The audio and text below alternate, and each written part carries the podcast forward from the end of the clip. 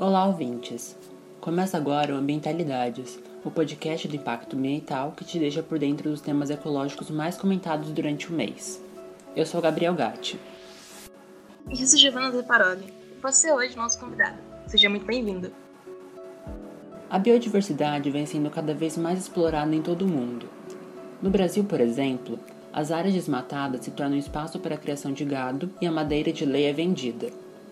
No entanto, essa destruição dos ambientes naturais pode comprometer a saúde humana, como é o caso da Zika, uma zoonose que teve seu pico de notificação no ano de 2016. Nesse período, diversas gestantes que foram contaminadas pelo vírus deram à luz a crianças com microcefalia. Mas, apesar dessa marca deixada pela doença, será que a sociedade está preparada para a inclusão de pessoas com deficiência? Nesse episódio, vamos discutir um pouco sobre como a biodiversidade, a saúde social e a inclusão estão mais envolvidas do que você imagina. O Ambientalidades começa agora.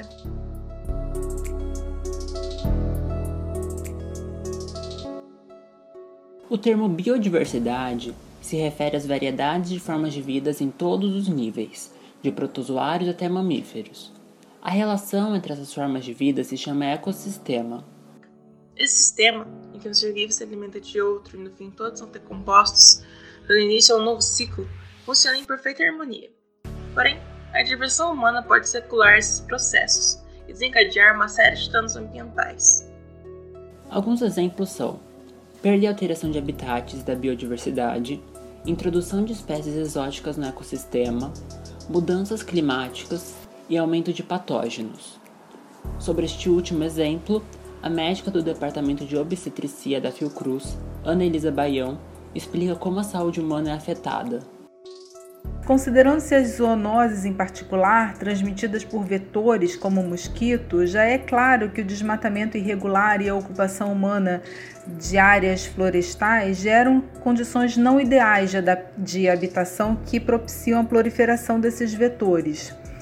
Também o consumo de água não tratada, falta de saneamento básico, o armazenamento e manuseio inadequado de alimentos são todas condições interligadas à falta de planejamento urbano, à falta de acesso aos serviços e falta de educação sanitária da população geral, e todas essas faltas acabam tendo impacto na saúde. Essas diferenças que estão provocando alterações climáticas também favorecem a proliferação de vetores de doenças, isto é, o animal transmissor do vírus. Estudos apontam que o aumento gradual das temperaturas e dos padrões de chuva podem proporcionar surtos de doenças transmitidas por insetos. O mosquito Anopheles, por exemplo, transmissor da malária, requer temperaturas superiores a 16 graus Celsius para completar seu ciclo de vida. Para essas espécies que botam os ovos na água parada, as temporadas de calor e chuva são um prato cheio para sua reprodução. Outro vetor muito comum no Brasil é o mosquito Aedes aegypti, transmissor da dengue, da zika e da chikungunya. Esse inseto, hoje tão comum em território nacional, é originário da África, mas provavelmente chegou ao Brasil durante o tráfico de pessoas em situação de escravidão. O caso do mosquito Aedes demonstra a introdução de uma espécie exótica e o aumento de doenças. E sem vacina nem remédios para a doença, a única prevenção é o controle reprodutivo do animal. Além dos sintomas provocados pelo vírus, há também o risco de mulheres grávidas que foram picadas pelo mosquito darem à luz a crianças com microcefalia. A doutora Ana Elisa explica o que é e as principais causas dessa má formação. Quando a gente fala de microcefalia, normalmente a gente está falando de uma cabeça pequena com desenvolvimento cerebral anormal. A maioria dos casos vai estar associada a alterações na formação do cérebro e podem ser causadas por vários tipos de anomalias genéticas, mas outras causas são as infecções congênitas, como a Zika, que representou um aumento no número esperado de casos bem importante, com pico entre 2015 e 2017. O indivíduo contaminado com Zika vírus dificilmente irá evoluir para um quadro grave da doença. O problema é quando uma gestante é contaminada expondo o feto ao risco de se contaminar com o vírus. Annelisa fala um pouco sobre essa situação. Na maioria dos casos, as mães vão ser assintomáticas, mas elas podem ter sintomas gripais, como febre, coriza, cefaleia, né, dor de cabeça, o rastro cutâneo, que são as pintinhas vermelhas que é característico, que coça né, com prurido. A taxa de transmissão para o feto é difícil de determinar com certeza porque os estudos tiveram algumas diferenças nos exames realizados, mas as estimativas giram em torno de um a cada quatro para a transmissão da mãe para o bebê e um em cada três dentre os bebês infectados vão ter problemas graves ou vão morrer. O bebê afetado ele pode ter microcefalia, alterações cerebrais, convulsões, alterações na visão e na audição, baixo peso, contraturas envolvendo as articulações dos membros, entre outros problemas. A médica ainda alerta algumas das peculiaridades da microcefalia. A microcefalia pode ser identificada durante a gestação pela medida da cabeça do feto, que é feita rotineiramente na ultrassonografia. Além de ver um tamanho muito diminuído, a microcefalia pode vir acompanhada de alterações no cérebro, como calcificações, dilatação dos ventrículos cerebrais e um formato característico da cabeça que fica com um achatamento nos ossos frontais e parietais, como se tivesse desabado. Mas é importante dizer que nem todos os bebês infectados pela Zika vão ter microcefalia antes de nascer. Também é importante dizer que a maior parte dos casos de microcefalia vai se desenvolver após o nascimento. Cerca de 80% deles vão aparecer só ao longo do primeiro ano de vida. Essa criança diagnosticada com microcefalia precisa de alguns cuidados especiais para ter uma melhor qualidade de vida. A Annelise fala melhor sobre os procedimentos para cuidar de um bebê com microcefalia. O bebê que nasce com microcefalia deve ter um exame neurológico detalhado para avaliar as funções sensoriais e motoras, além de testes específicos para audição e visão. Ele deve ser acompanhado por uma equipe multidisciplinar para identificação e tratamento precoce das alterações do desenvolvimento. Essa equipe vai ter o fisioterapeuta, o fonoaudiólogo, o terapeuta ocupacional, além do acompanhamento regular com o pediatra e as especialidades médicas necessárias para esse acompanhamento. Deve ser cumprido normalmente o calendário de vacinação. E ao longo da vida podem ser necessárias outras medidas paliativas para facilitar a vida da pessoa que vai se desenvolver com microcefalia e pode ter algumas deficiências. Além da zika, há outras zoonoses, isto é, doenças transmitidas por animais que também podem provocar microcefalia caso a gestante seja contaminada obstetra lista algumas dessas patologias. Dentre as outras zoonoses que podem provocar malformações no feto, as mais comuns são a toxoplasmose, que normalmente é adquirida pelo contato com alimentos contaminados, em geral alimentos crus ou mal cozidos, especialmente a carne, a sífilis, que é uma infecção sexualmente transmissível, a citomegalovirose e a parvovirose, que são infecções virais comuns na primeira infância, mas que se ocorrem na gestação podem causar infecção e problemas no feto também. Atualmente, as estatísticas apontam que os casos de contaminação por zika vírus estão estáveis. A médica Annelise explica essa situação e comenta o risco de novas doenças. A Zika teve o seu pico de notificação no ano de 2016 e de 2017 até 2020 os casos notificados se mantiveram estáveis, entre 19 e 30 mil casos por ano, que foi cerca de 10 vezes menos do que o notificado em 2016. Apesar disso, o surgimento de novas linhagens pode causar novas epidemias, caso não sejam tomadas as medidas de controle gerais para arboviroses, especialmente o controle dos vetores, os mosquitos. A Zika não é a única doença que se propagou por causa de danos ambientais. Acredita-se que o coronavírus foi contraído do pangolim, animal mais traficado do mundo. Chamados wet markets, ou mercados molhados, da letra, diversos animais traficados são expostos para venda. As condições sanitárias duvidosas favorecem o surgimento de novas doenças que afetam a saúde humana ao redor do globo. No caso da Zika, há ainda os danos às crianças que se desenvolveram com microcefalia, que também são pessoas com deficiência. As pessoas com deficiência precisam de algumas adaptações para que haja de fato a inclusão social. Segundo o artigo 2 da Lei nº 13.146, de 6 de julho de 2015, pessoas com deficiência são pessoas que têm impedimentos a longo prazo de natureza física, mental, intelectual ou sensorial Segundo o último censo do IBGE, em 2010, por volta de 23,9% da população brasileira entra nessa categoria. Dentre a classificação das deficiências, encontramos a deficiência física, auditiva, visual, mental e múltiplo. Segundo o censo de 2015, desses 24% de pessoas com deficiência, 15 milhões possuem entre 15 e 59 anos, idade considerada produtiva, mas apenas 51% possuíam empregos, sendo que 23% das pessoas em idade produtiva sobreviviam com a renda mensal de até um salário mínimo. E por fim, apenas 2,3% possuíam alguma atividade remunerada. Sendo assim, podemos chegar à conclusão de que ainda existe uma diferença gritante quanto às pessoas com e sem deficiência. Isso, infelizmente, não é algo surpreendente, já que o Brasil é um país no qual pessoas com deficiência sempre sofreram com os numerosos obstáculos ligados à inclusão, seja no sentido social quanto físico. Mas, para entendermos o presente, temos que olhar o passado.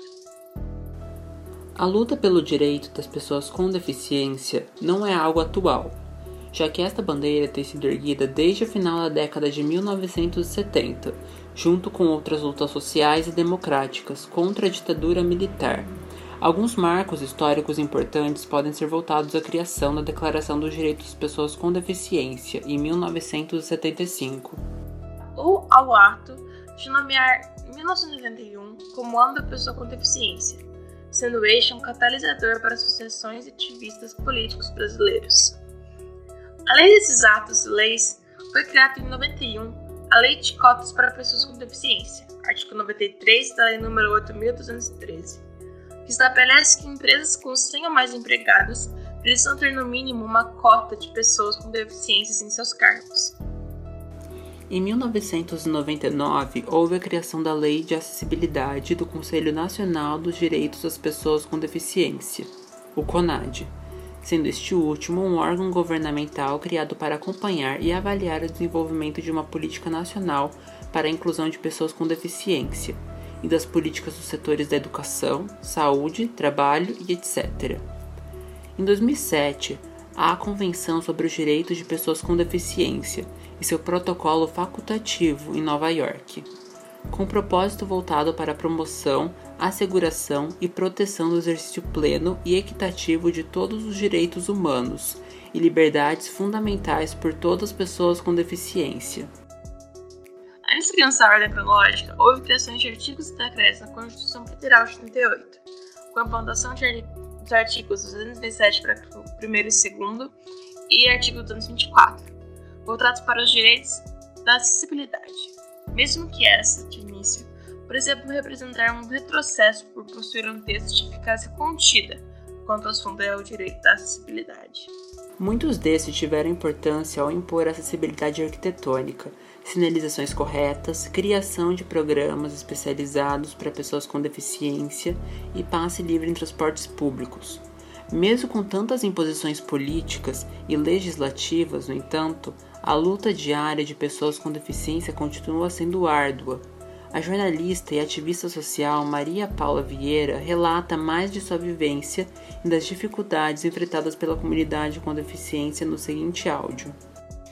Eu acho que sendo uma pessoa com deficiência, a gente enfrenta diversas dificuldades. A gente fala de acesso físico, né, estrutural, arquitetônico, mas também falamos na questão de acesso das pessoas, né? Eu falo precisamos criar rampas na mente das pessoas também, porque a gente tem muita dificuldade de fazer entender que as pessoas com deficiência, elas existem, elas estão na sociedade, elas merecem ter os seus direitos garantidos e a gente precisa também ter a consciência de que somos capazes, né? Porque as pessoas ainda não têm essa consciência. Então, para a gente conseguir o acesso de fato, para a gente conseguir que a gente, a gente tenha estrutura de trabalho, de educação, de todos os ambientes, a gente precisa que as pessoas também entendam que nós existimos, o que nós temos que fazer em sociedade, que nós podemos e somos capazes. Então, a maior dificuldade é essa é que a gente consiga fazer as pessoas entender a nossa vivência, as no nossas capacidades, a nossa dificuldade de acesso físico. Então, é uma coisa global, né? São várias questões que vão se acumulando ali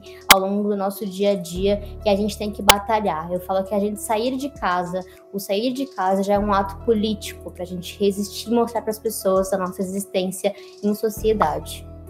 Por volta do ano de 2012, é promulgada e publicada a Lei nº 12.764, a qual instaura uma Política Nacional de Proteção dos Direitos da Pessoa com Transtorno do Espectro Autista. Por fim, em 2015 é promulgada a Lei Brasileira de Inclusão, número 13.146, que estabelece ser destinada a assegurar e a promover, em condições de igualdade, o exercício dos direitos e das liberdades fundamentais por pessoas com deficiência, visando sua inclusão social e cidadania. Artigo 1. Claro que, sem contar as outras emendas, leis e decretos que foram feitos e afirmados ao passar desses anos. O Estado ele tem total função em nos auxiliar e nos dar garantias dos nossos direitos, assim como a gente, a gente viu acontecer na Lei Brasileira de Inclusão, que é uma lei que vem para garantir e fortalecer nossos direitos de outras leis que já vieram no passado, como a Lei de Cotas, como a Lei de Acessibilidade nos anos 2000. Então veio para fortalecer e garantir outros acessos para a gente e outras garantias e fortalecer ainda mais isso. E o Estado tem essa função de trazer essas leis, de fortalecer essas nossas, essa nossa necessidade, nossas funções na sociedade e também tem como é, a função de averiguar se isso está sendo, se está funcionando, de monitorar tudo isso. Então o Estado ele tem essa função.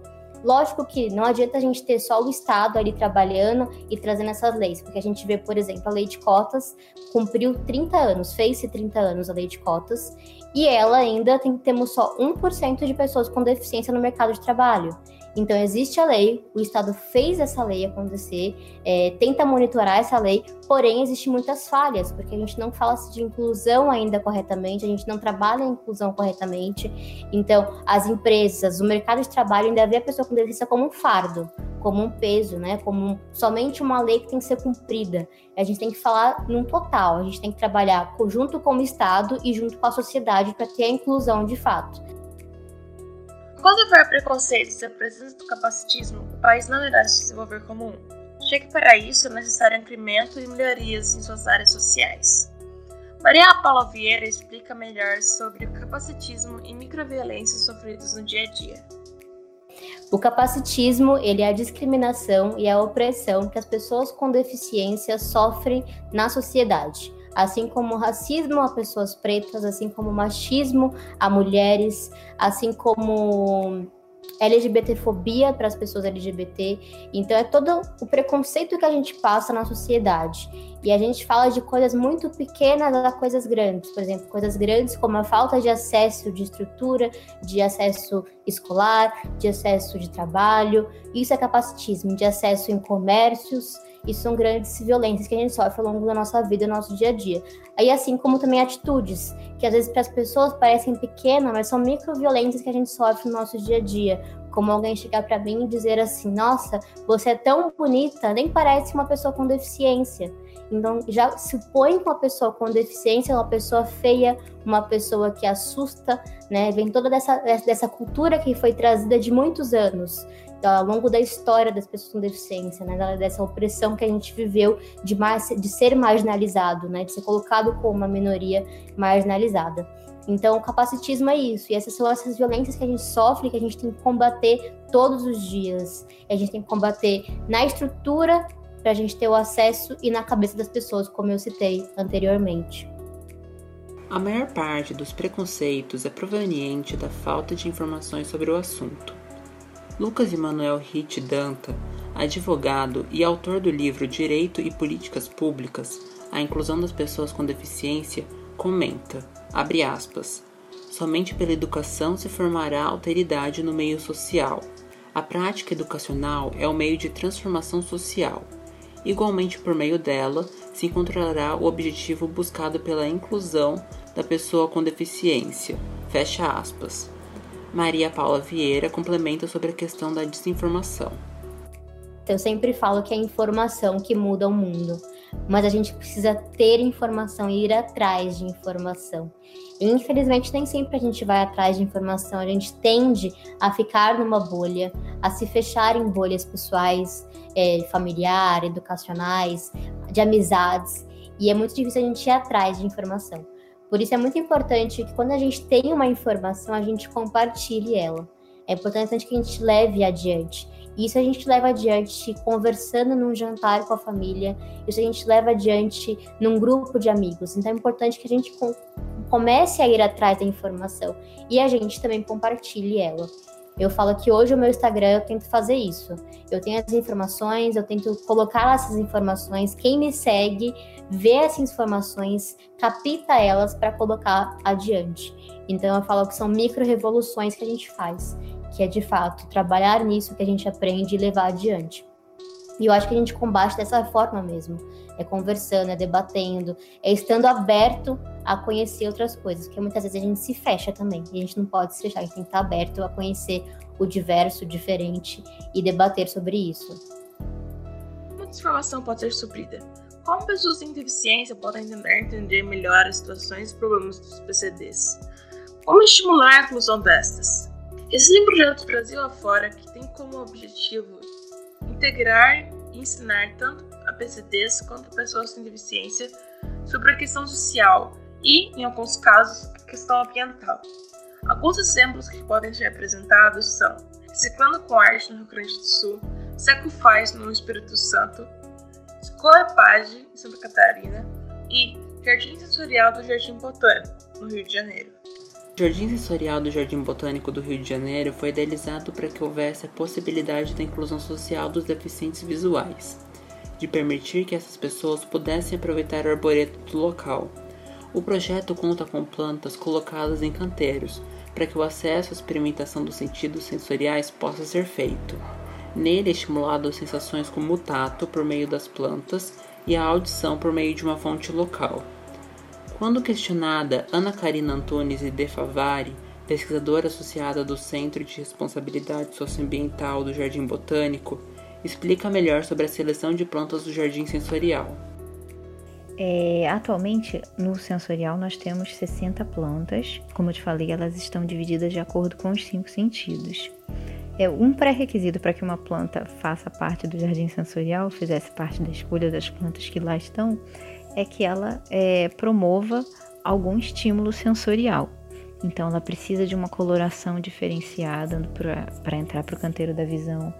É, nós precisamos de uma certa diversidade de texturas e de aspectos para compor as plantas do canteiro do tato. É, nós precisamos que essa planta exale algum aroma, de preferência em algum órgão da parte vegetativa das plantas ou algum órgão que a gente consiga estimular essa planta, planta a produzir em um grande período de tempo. É, ou idealmente é, algumas plantas elas podem até promover estímulos auditivos, só que são plantas de manutenção um pouco mais difícil ou que o porte não se encaixava na, nas dimensões do nosso espaço. Então nós optamos pelas plantas que simbolizam a audição, o estímulo propriamente dito ele vem da própria fonte e não das plantas que são cultivadas ali, plantas aquáticas, plantas palustres cultivadas na água.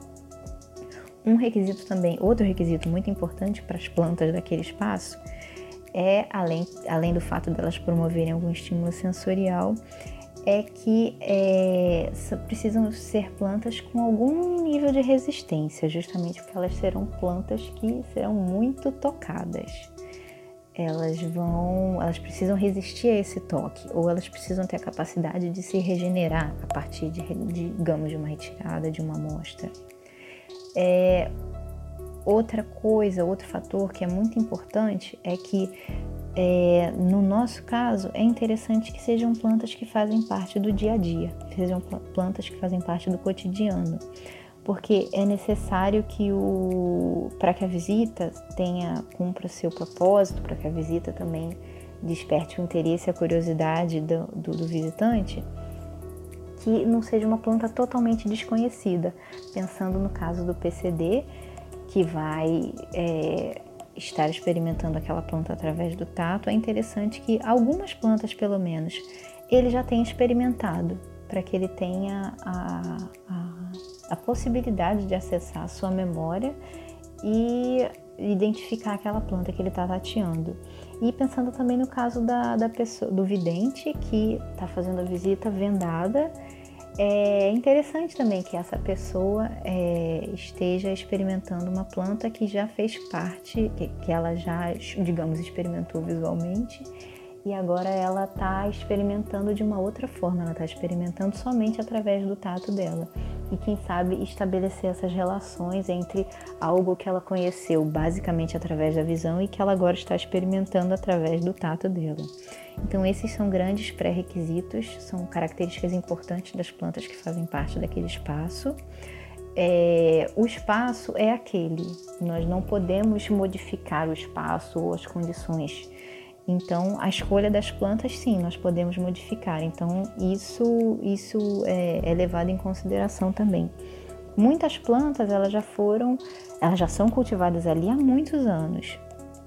Recentemente, no ano de 2019, nós passamos alguns meses interditados, justamente para reformas estruturais, e nós aproveitamos e fizemos também uma revisão da, das, da nossa listagem de plantas. Então, nós acrescentamos algumas plantas que nós achamos que poderiam trazer experiências interessantes.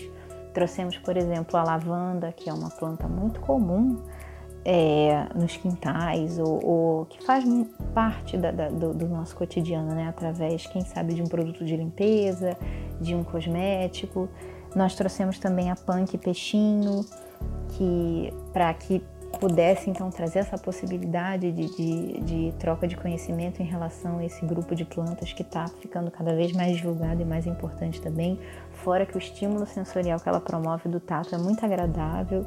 Então, é, é, esses são pré-requisitos das plantas que são ali cultivadas.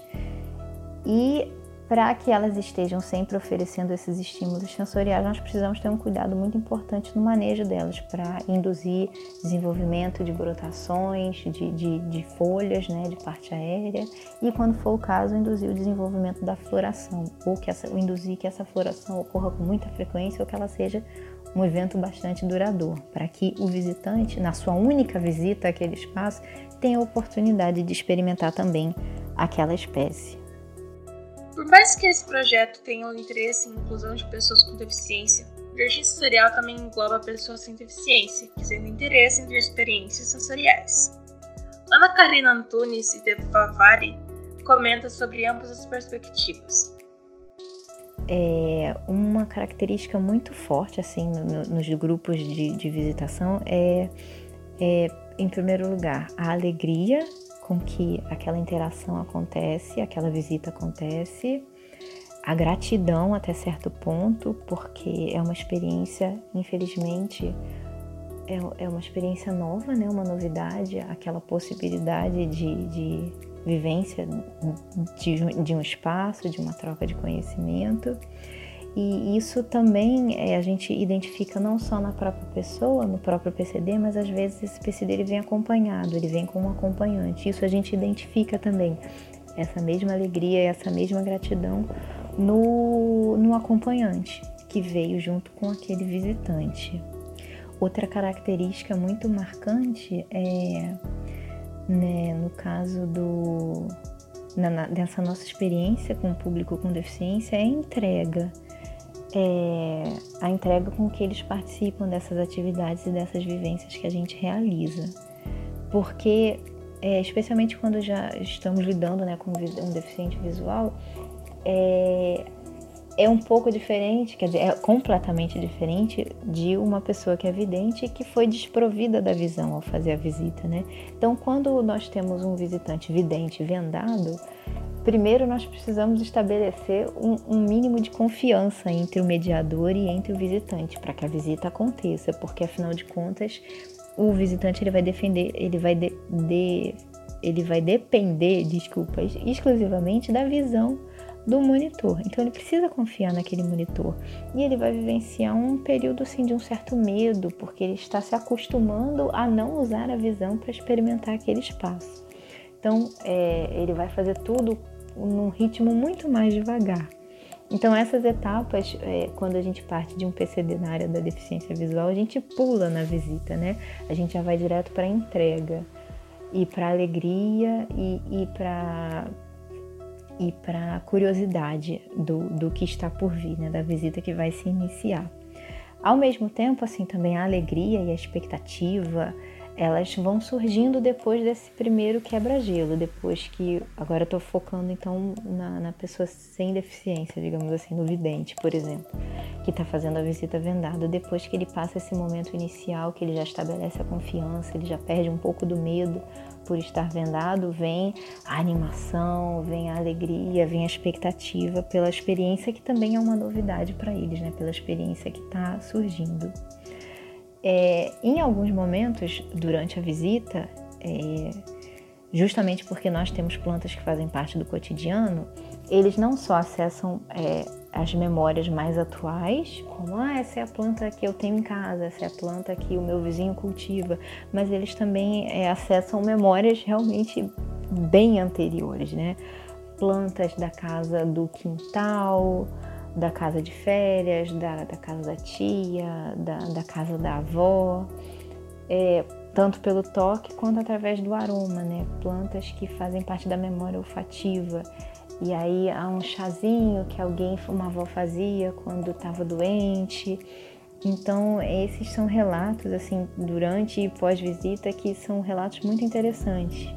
É, inclusive, uma, houve um grupo de alunos de um colégio interno da escola SESC que, que esse grupo visitou o Jardim Sensorial. E são jovens que é, moram no colégio, então eles estão afastados da família há, há, há algum tempo. Então, durante a visita, é, justamente eles acessaram essas memórias olfativas, identificaram plantas que fizeram parte da infância. É, eles ainda são jovens, né? ainda são crianças, mas é, da, da infância mais pretérita, digamos assim. Então foi, foi uma visita muito interessante. Foi uma para eles também pare, pareceu ser, ter sido uma experiência bastante interessante porque permitiu a eles acessarem é, esse essa memória. Ao mesmo tempo, nós temos esses relatos então dessa alegria que vem através de uma memória gostosa que é acessada. Nós temos também alguns visitantes que entram num clima mais reflexivo, é, especialmente quando a visita está caminhando mais para o final, quando é, é, geralmente nós encerramos a visita no canteiro da audição, então dependendo da idade do grupo, dependendo do interesse do grupo ou do visitante, é possível fazer, digamos, um momento mais de, de calma, de quietude, de é, experimentar então o, o, os estímulos que a pessoa está recebendo, não mais através do tato, através da audição. E aí é, reconhecer a audição nos estímulos externos e tanto nos estímulos internos.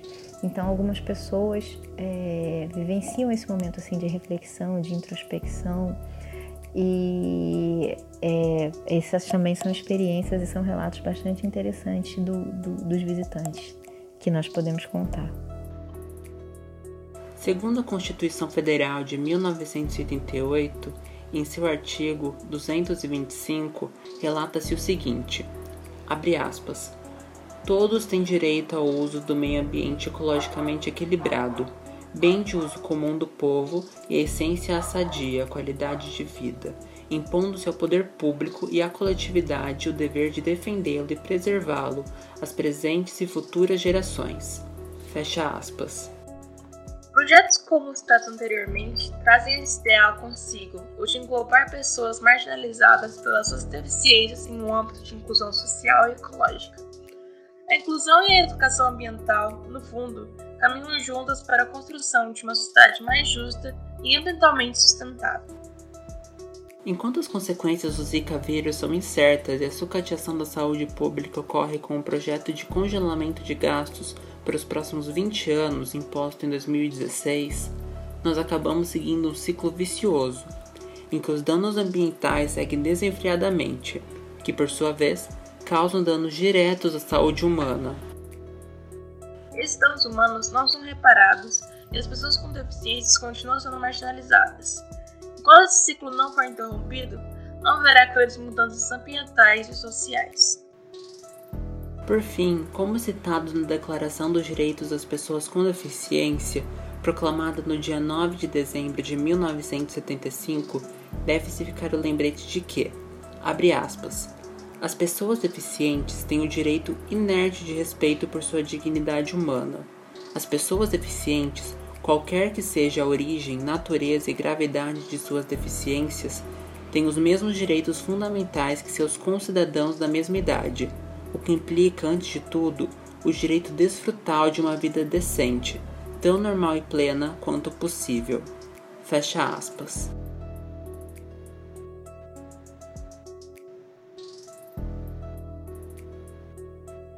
Bem-vindos de volta ao Giro Ambientalidades. Para começar a notícia deste episódio, o novo ministro do Meio Ambiente, Joaquim Leite, se reuniu com o presidente da Cúpula do Clima nesta quarta-feira, no dia 4 de agosto.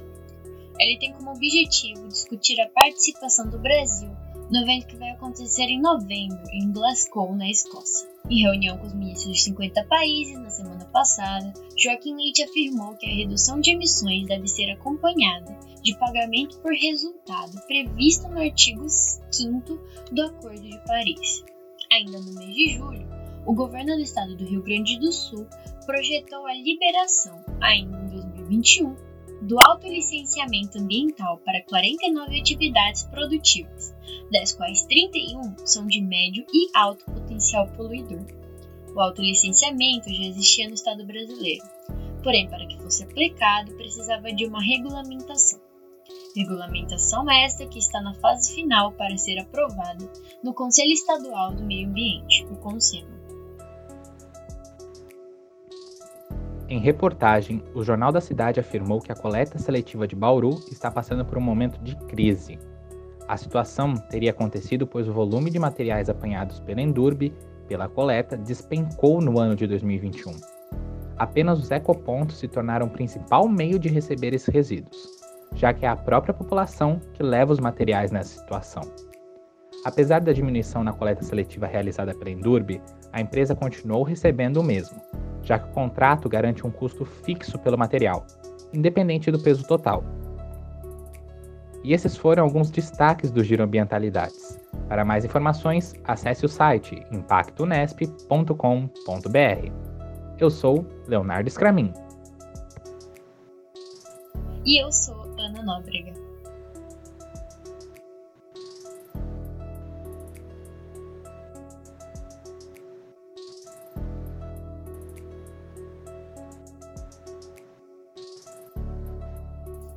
Dessa forma, nos despedimos de você, querido ouvinte. Muito obrigada por nos acompanhar até aqui. Para conhecer mais sobre nossas produções, basta entrar no site www.impactonesp.com.br. Agradecemos a participação de Maria Vieira, Ana Elisa Baião e Ana Karina Antunes de Bavari. Edição de roteiro de Giovanna Zaparoli e Gabriel Gatti e produção de Ana Nóbrega e Leonardo Scramin. Eu sou Giovanna Zaparoli. E eu sou Gabriel Gatti. Acompanhe nosso site e nosso Instagram, ImpactoNesp, para mais informações sobre sustentabilidade e meio ambiente. Até a próxima!